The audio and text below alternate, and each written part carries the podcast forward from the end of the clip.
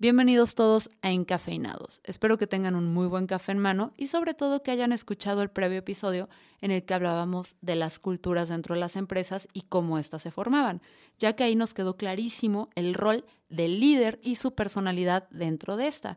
Pero ¿Qué pasa realmente con los líderes? ¿Qué habilidades, qué características, qué tiene que tener un líder para hacerse? Porque recuerden que los líderes no son combustión espontánea, no se crean de la nada. Son una serie de habilidades que tenemos que ir desarrollando y características que tenemos que ir adquiriendo para hacer una mejor versión.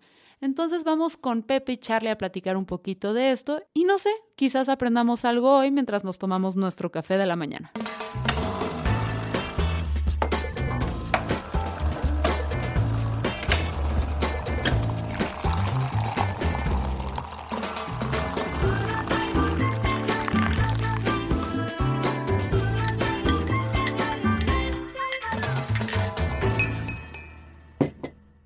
Bienvenidos Pepe y Charlie a este tercer episodio de, nuestro podcast. Y bueno, ¿cómo están? Hola Fer, ¿cómo estás? Hola Charlie. Hola Pepe, hola Fer, buenas tardes. Muchas gracias por, abrirnos el espacio nuevamente a seguir con estas conversaciones tan interesantes. La vez pasada eh, tuvimos una conversación de, eh, que iba sobre las culturas en las empresas y hablamos mucho sobre cómo la cultura a veces es un reflejo de los valores y la personalidad de un líder, ¿no? Y, con eso, pues nos fuimos con más dudas, incluso de las que llegamos. Eh, y una de estas dudas es, pues, ¿qué es el liderazgo, no? ¿Cómo lo entienden ustedes? Uy, yo creo que es una pregunta este, súper interesante que sí vale la pena profundizar. y yo creo que el, liderazgo son de esas cosas que si le preguntamos a 500 personas cuál es la definición, yo creo que 500 personas van a tener definiciones diferentes. Y yo creo que también hay ciertos componentes de, de, lenguaje que nos pudieran confundir un poco sobre el, sobre el término y lo que puede significar. Por ejemplo, este, se me ocurre que si estamos viendo una, una carrera de cualquier tipo de motos, maratón, se habla de líder, que es la persona que va al frente, eh, pero realmente es un líder desde el punto de vista de posicionamiento, pero no necesariamente es un líder desde el punto de vista de, que gente lo esté siguiendo por algún motivo diferente al que quieren ganarle, ¿no? Entonces, creo que, es interesante explorar un poquito eh, esos conceptos, o sea, en, en, en dónde se desprende el líder dentro de ese contexto de estar al frente y el líder como lo hemos estado platicando. Ok, Charlie, ¿tú cómo ves este rol de liderazgo? ¿Cómo, Yo creo lo, lo mismo, estoy de acuerdo en el sentido de que todos podemos tener una definición muy personal de lo que es liderazgo y ese va cambiando también en el tiempo porque puedes ir pensando que eres líder solamente porque te dieron un título cuando vas avanzando en tu carrera te vas dando cuenta que no necesariamente es así, sino que el líder es el que logra que el equipo se mueva hacia cierto camino. Entonces es un tema muy interesante, eh, muy personal también, muy particular. Eh, entonces creo que vale la pena mucho explorar y, tener esta conversación, ¿no? Creo que ahí dan en un punto clave porque una definición de líder pues te puedes ir por eh, de un proyecto la, definición tal vez estricta eh, institucional, ¿no? De esta, esta persona que vamos a poner a cargo de un equipo para que lo lidere. Pero eso no se quiere traducir o no se puede traducir necesariamente a que esta persona se vuelva un líder moral dentro de un proyecto, ¿no? Así es. Exacto, sí. O sea, eso es el ejemplo de alguien que hoy es un líder por posición, ¿no? Como el que va al frente de una carrera. Eh, pero realmente creo que cuando nosotros hemos estado platicando y hablando de líder, creo que la diferencia fundamental es que ese liderazgo, el único que te lo otorga es el que decide seguirte. Así es. Porque puedes tener un liderazgo por posición, porque te dijeron tú eres el líder del proyecto, pero eso no significa que la gente este, tome una decisión propia de seguirte. Y yo creo que ese es uno de los, este, de los puntos más importantes, porque eso inmediatamente al momento de que, de que, de que una persona te otorga el seguimiento para que tú seas un líder, entonces ya la responsabilidad empieza a cambiar, porque entonces ya tienes que estar pensando realmente en, qué es lo que estás haciendo tú por estas personas que están decidiendo seguirte, por qué te están siguiendo y hacia dónde los vas a llevar, ¿no? Que a veces yo creo que es este una de las cargas más importantes del, liderazgo, exactamente cuando alguien decide seguirte, eh, qué decisiones estás tomando, hacia dónde, dónde estás guiando y hacia dónde estás llevando a la gente. Porque me acuerdo haber tenido en algún momento una, una discusión este, eh, relacionada con, con, Hitler, que me decían, oye, es que pues Hitler no, no es un líder, ¿cómo va a ser un líder si le está haciendo daño a la gente? Pero si nos ponemos a pensar, este, palomea todas las definiciones de liderazgo, ¿no? Y, y él en, su mente y con toda lo que era, de alguna manera u otra, pues él estaba convencido que estaba haciendo lo correcto. Y la gente lo seguía asumiendo que, todos estaban en lo correcto, ¿no? Entonces, ese también es un punto bien, bien interesante, ¿no? Si es que el, líder en automático tiene que caer dentro de cierta definición este, ética y si quizá esa ética pudiera ser este, relativa. Pues es que una definición de, Warren Bennis es que el, liderazgo es esa capacidad de traducir una visión a una realidad. Entonces, ahora esa visión, eh, qué impacto tenga, si es positivo o negativo, pues ya es donde se puede discutir, pero la realidad innegable es que hay personas que tienen la capacidad de encantar y motivar a otros para que trabajen en, en un proyecto que tiene un objetivo eh, normalmente como que, claro, una razón de ser, ¿no? Eh, o sea, sé que tú pusiste el, caso de, Hitler, pero también tenemos el caso de este James Warren Jones, que fue esta persona que estuvo a cargo de este líder religioso que tuvo uno de los suicidios masivos más grandes en Johnstown, Guayana, en los 50. O sea, también hubo un liderazgo muy fuerte por esta persona y eso es algo que a mí que me empieza aquí a llamar la atención porque ves diferentes tipos de líder, ¿no? O sea, ves estos líderes luego que son personalidades, o sea, cuando hablamos, por ejemplo, de Hitler, eh, pues era una personalidad sumamente teatral a la hora de hacer como una presentación y todo, no nada más presentaba un, un reporte insípido y frío, sino que eh, contrataba a este arquitecto que le hacía estos pilares de luz y esta teatralidad impresionante que vendía su visión. Y eso luego lo podemos ver que, aquí es peligroso porque no lo estoy comparando gente con Hitler, simplemente estoy diciendo que es una persona que también puso mucho detalle en cómo eh, presentaba los productos, que fue en su momento Steve Jobs, ¿no? O sea, era una teatralidad como nunca antes la habíamos visto para presentar eh, productos relacionados a la tecnología, que era lo más aburrido para el mainstream. y, eh, yo creo que uno de los pilares ahí muy importantes eh, de este o de su liderazgo, de cualquiera de los dos o de los tres que hemos hablado, es que tenían credibilidad. Entonces, credibilidad ante su público o ante su audiencia, y eso los hacía potentes, ¿no? O los convertía en un líder, porque tenían la credibilidad. Ese es un gran punto y ahí es donde tengo otra pregunta, porque la credibilidad, pues te la compro de Jobs, ¿no? De cómo llegó, o sea, de que le estuvo ahí fregando con Bosniak y estuvieron, dale, dale, dale, dale, y estuvieron este, Johnston, este, perdón, Jim Jones y la su historia, Hitler. Pero aquí en el mundo de, de, las empresas, o sea, por un lado yo sigo a estos empresarios que se empiezan a ganar este liderazgo y esta credibilidad porque tienen una historia que contar, o sea, estuvieron ahí fréguele y fréguele y fréguele. Y yo podría mencionar muchos aquí en Guadalajara que conoces su historia y los admiras por ello.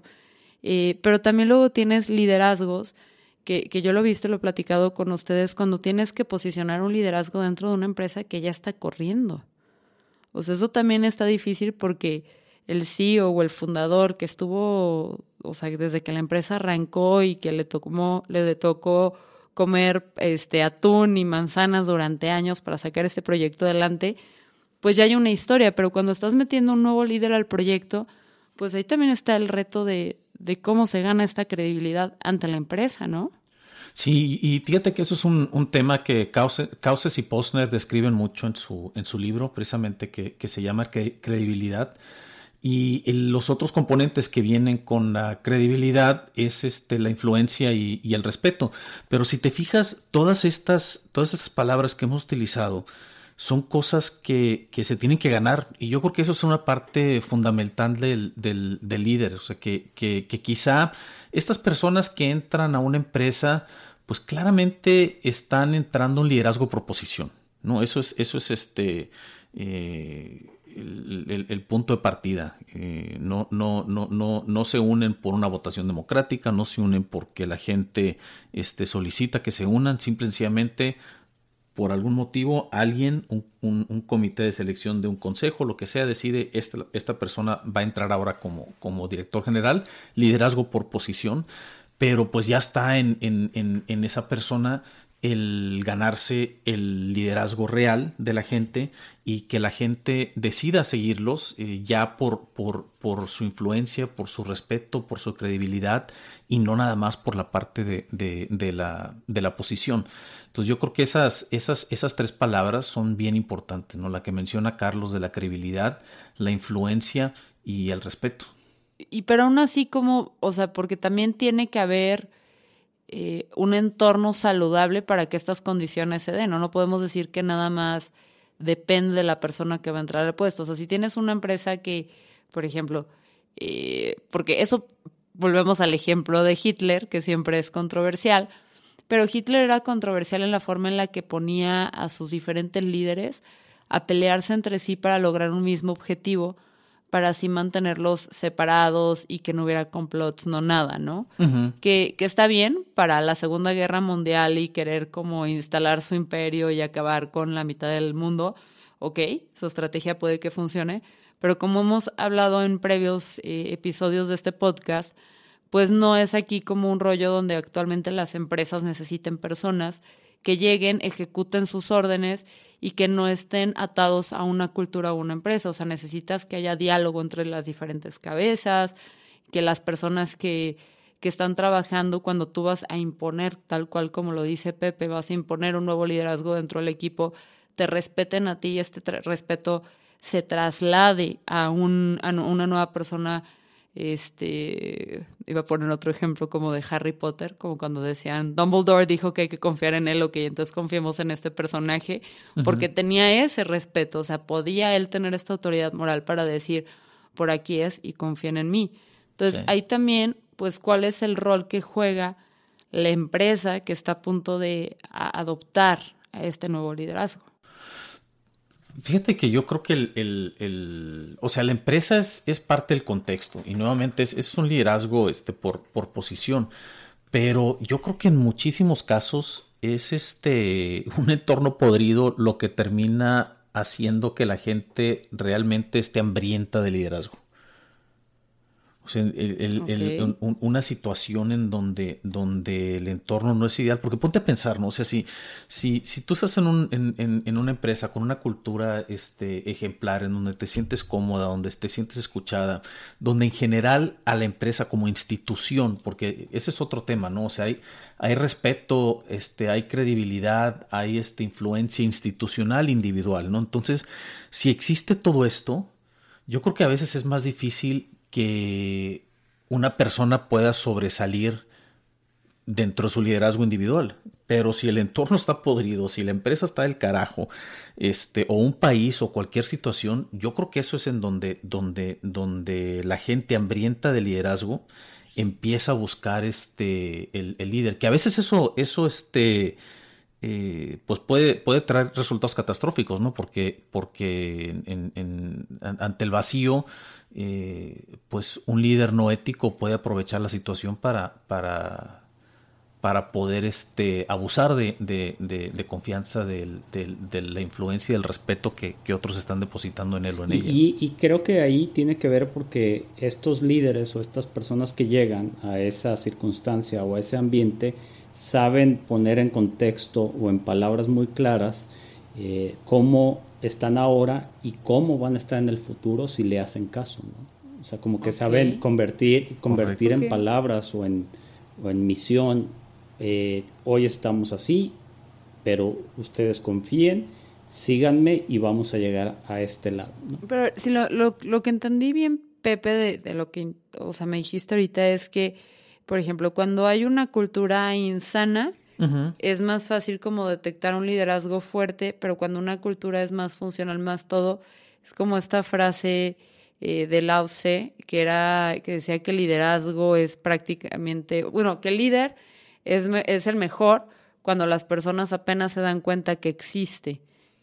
Correcto. O sea, esto también creo que es este. Es, es un tema bien importante, ¿no? De, de, de que realmente el, el, líder extraordinario es el líder que es sumamente flexible y que, y que conoce bien sus momentos y que conoce bien cuándo es necesario ser un líder desde el frente, cuándo es necesario ser un líder en medio y cuándo es necesario ser un líder atrás. Y yo creo que eso es este es, es, una característica sumamente importante, ¿no? Porque hemos platicado también en otras ocasiones que hay circunstancias en donde, y creo que ahorita mencionamos, mencionamos este, alguna, pero si estás en época de guerra, pues hay un cierto estilo de liderazgo, ¿no? Pero el reto está, y que, que, hay poca evidencia de, de, éxito de esto, es, oye, el, el, el líder de guerra puede ser un líder en paz sea, esa habilidad de poder, este, poder cambiar y adaptar, yo creo que es un componente sumamente importante para que, para que el líder pueda realmente ser efectivo y que realmente su, su, su influencia, su credibilidad y su respeto pueda llegar a trascender. Pues sí, pero esa es una buena discusión porque, o sea, yo soy de esa idea eh, de que, pues a veces no puede ser líder en todas las ocasiones, ¿no? O sea, los atributos o las características que tiene alguien que, que sabe controlar, o sea, y ahí es el ejemplo, otra vez el que me encanta poner, que es el de Churchill. O sea, cuando era el miembro, era miembro del Parlamento o durante la, la guerra de Gallipoli, o sea, el, el, dude fracasó rotundamente, no le fue nada bien. Eh, y cuando, o sea, cuando puede volver así triunfante, es hasta, hasta la guerra, ¿no? Que ya estaba como que en su mero mole y se sabía mover súper bien y cuando hubo paz de nuevo, pues no, no funciona. Sí. Entonces, esto es más interesante porque además siento que estamos bombardeados normalmente por la imagen del líder así agresivo, ¿no? Del líder de, de, guerra, o sea, como que en las películas eso suele ser lo que atrae o en las series y dejamos a, a veces como pues las características de los otros tipos de liderazgos. Sí, correcto. Y, y, y yo creo que eso es, es, este, es parte de la conversación importante y lo que a veces como líderes nos cuesta trabajo, ¿no? Que siempre nos imaginamos al líder eh, triunfante, al que saca las cosas adelante, eh, pero, pero nos cuesta más trabajo el, y es, y es el típico líder de la película, ¿no? Como dices, pero a veces nos cuesta mucho más trabajo el pensar en, en, el líder que escucha, en el líder empático, en el líder que permite que la gente aprenda sin desesperarse, pero pues eso viene del contexto, ¿no? O sea, si la casa se está quemando, eh, pues no, no, voy a, no voy a tomar un papel de liderazgo de, de ponerle, ponerme a pedirle a todos su, su, opinión para ver cuál creen que puede ser la mejor salida y hacer una lluvia de ideas y rebotarla. Yo creo que la, la, circunstancia es lo que, lo, que, lo que define el estilo de liderazgo que es necesario y por eso hago que en esto, ¿no? O sea, el, el, buen líder sabe cuándo ponerse enfrente, cuándo ponerse en medio y cuándo ponerse atrás. Pues sí, aunque ya, ya aquí intentando como encontrar, porque sé que este tema va a dar para episodios y episodios y episodios, pero, o sea, aún, así, en cualquier tipo de liderazgo, el que sea de, de paz, de guerra, de un punto en, en el medio de esos, eh, que, lo que sí veo que es muy característico cuando leo libros de, porque normalmente cuando quieres escuchar de un líder que también está en época de paz, no lo encuentras en Hollywood, lo encuentras más en libros. Entonces, cuando, cuando lees esos libros y ves esas películas y todo, o sea, te das cuenta que al fin y al cabo, o al menos el común denominador que yo encuentro en, en estos liderazgos exitosos, o sea, ya, porque también hay líderes que son un fracaso y luego aprenden y, y crecen, es que cuando hay éxito es porque hay buena comunicación. No sé ustedes qué opinen de esto o qué otro común denominador que algo muy importante que no debemos pasar por alto, que es aprender a escuchar porque esa creo que es una de las características muy importantes de un líder que pocas veces le ponemos atención. El saber escuchar eh, es muy, muy importante. Y que eso no es algo que esperarías de un líder, ¿no? Porque normalmente es como, ah, el líder llega y dice cuál es su visión y todos siguen. Es que yo creo que ese, es parte del, prejuicio que, a veces hace daño, ¿no? El, que, eh, como, como dicen en inglés, eh, a great leader is a teacher, not a preacher. O sea, es, el, líder no es este, no simplemente alguien que está eh, predicando, es alguien que está enseñando. Y a veces sí se necesita predicar para enseñar, pero el objetivo es este, sumamente importante, ¿no? Cuando, cuando hablas, cuando eh, ejerces esa habilidad de comunicación, eh, ¿qué es lo que estás haciendo? ¿Cuál es el resultado que estás esperando de esa comunicación? ¿El, simplemente predicar o el realmente empezar a abrir un canal de comunicación, el poder inspirar, en poder establecer una visión? Pues porque realmente eso, si, si, si nos ponemos a pensar, en, las personas que nosotros consideramos líderes, que, hemos tenido mentores, jefes, los jefes extraordinarios, ¿no? Este, en, en dónde es donde nos ganan, en, en esos momentos de, de, compartir una visión o en esos momentos del día a día donde nos van llevando de la mano, donde de veras este, estamos aprendiendo y donde de una manera sumamente sincera llegamos a sentir, oye, esta persona yo le importo y por eso le entrego mi, mi, posición de seguirlo, de, entregarle mi credibilidad, de otorgarle su papel como alguien que tiene influencia sobre mí y sobre todo entregarle el, respeto que, le tengo por lo que sé que puede hacer por mí. ¿no? También tengo un amigo que me dice que dice que el buen líder te lleva donde nunca llegarías tú solo que también se me parece un, este, una frase que dice muchísimo, ¿no? No, y que justo mientras estabas hablando yo estaba pensando, a ver, pues de líderes en mi pasado, cuáles son los, los más memorables. Y, a veces no fue el líder que tuve que fue el que tenía más eh, cobertura de medios o de mayor prensa o, más, eh, eh, ya sabes, este, atractivo para, para las cámaras, sino el que se tomó el tiempo de, de enseñarme. Y, o sea, y visto desde un punto de vista sumamente egoísta, los mejores líderes son los que me enseñaron o me dejaron herramientas eh, que hasta la fecha sigo usando en lo que yo estoy construyendo ya por mi lado. Así es. O sea, esas son las personas que a mí me marcaron. Sí, y, también mucho, una frase que a mí me gusta mucho es que dice que los líderes solamente tienen dos herramientas a su disposición. Lo que dicen y cómo actúan, ¿no? Y lo que dicen puede ser muy interesante, pero la realidad es que como actúan es lo que es importante. Y volvemos a, algo que Pepe dijo en el capítulo anterior, walk the talk, ¿no? Entonces... Oye, le doy una pregunta este, que, en su momento ahí me puso a patinar a ver qué opina, ¿no? Este, ¿es, ¿Es posible considerar a un líder que no te conoce? Yo, yo creo que si te logra que hay personas que logran tener la inspiración y el impacto eh, como para que su visión sea tan grande y tú sientas que eres parte de esa visión aunque no haya un contacto personal, ¿me explico?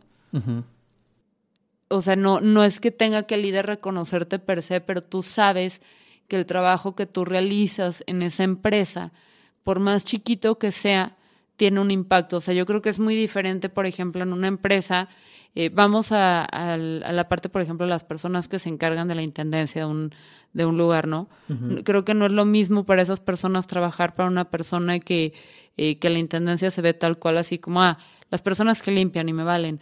A como ver, eres parte de un equipo, gracias a ti, las demás personas que están aquí, que llegan eh, y atienden al cliente o al programador o todo, puede funcionar al 100 eh, y se le da como que este respeto, o sea, ahorita lo estamos viendo, ¿no? Que estamos grabando en época de coronavirus, quiénes las personas que se vuelven realmente indispensables en la función de una empresa.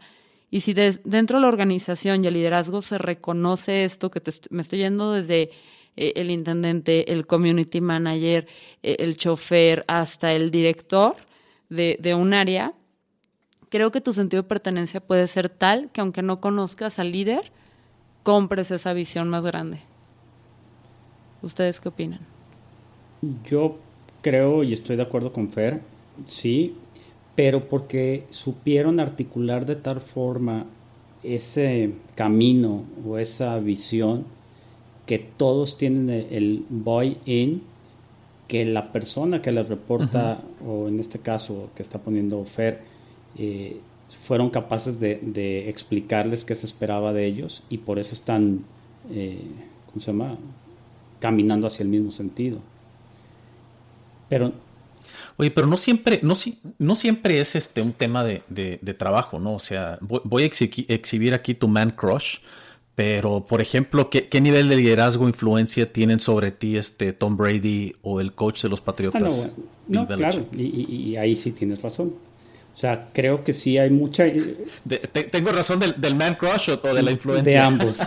este, de ambos porque el ver cómo, o leer inclusive cómo llevan su vida, cómo llevan eh, su proceso, cómo trabajan, cómo se dedican, pues sí terminan siendo. Aunque no sé propiamente si, si los es líder o, líder, ¿no? o podría considerarlo un mentor a la distancia, no sé.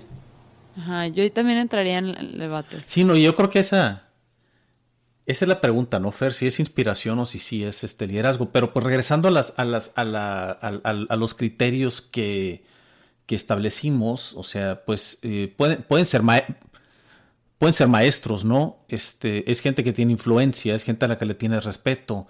Eh, y es gente a la que sigues y sigues sus ejemplos o sigues sus ideas. Digo, dentro de ciertas cosas, ¿no? O en, en, lo que este.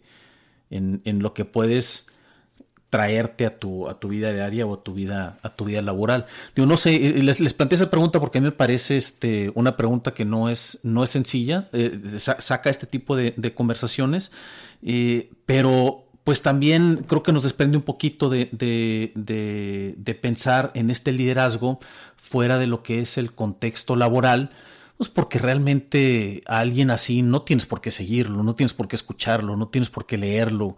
Eh, porque a veces yo creo que sí va un poquito más allá de la, de la inspiración, ¿no? Y, a lo mejor si hay casos un poquito más cercanos en donde digas, oye, no, pues yo admiro a, cierta persona que está al frente de una ONG, eh, admiro a, la cabeza de, de, alguna organización con la que hago este voluntariado, y yo creo que ahí es en donde de veras este, podemos, podemos pensar en esos, en esos ejemplos en donde pudiera llegar a ser un liderazgo más puro en el sentido de lo que estamos buscando que el simple liderazgo por, por posición eh, corporativo dentro de una empresa eh, que, es en donde, donde normalmente nos estamos moviendo. Que esa es, un, esa es una buena pregunta para, porque se nos fue volando el tiempo hoy.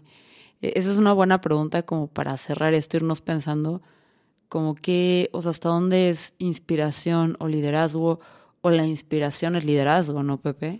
Exacto. Entonces creo que creo que nos dejas con una muy buena pregunta y con pie para dar a un segundo episodio de este tema de liderazgo. Eh, pues Pepe Charlie, eh, muchas gracias por, por, por, unir. Sorry que les tengan que cortar, pero se nos acaba el tiempo y hay que ser tiranos con él. ¿Cómo los encuentran en, en redes sociales? A mí en Twitter me pueden encontrar en no E ¿Y a ti, Pepe? En Twitter, José Jorge Ruiz. Gracias a todos por escucharnos. Recuerden que absolutamente todos los libros, películas, videos incluso algunos artículos interesantes que complementan este episodio están disponibles en encafeinados.com para ustedes. Entonces, si se quedaron con ganas de más, ya saben a dónde ir y nos escuchamos próximamente.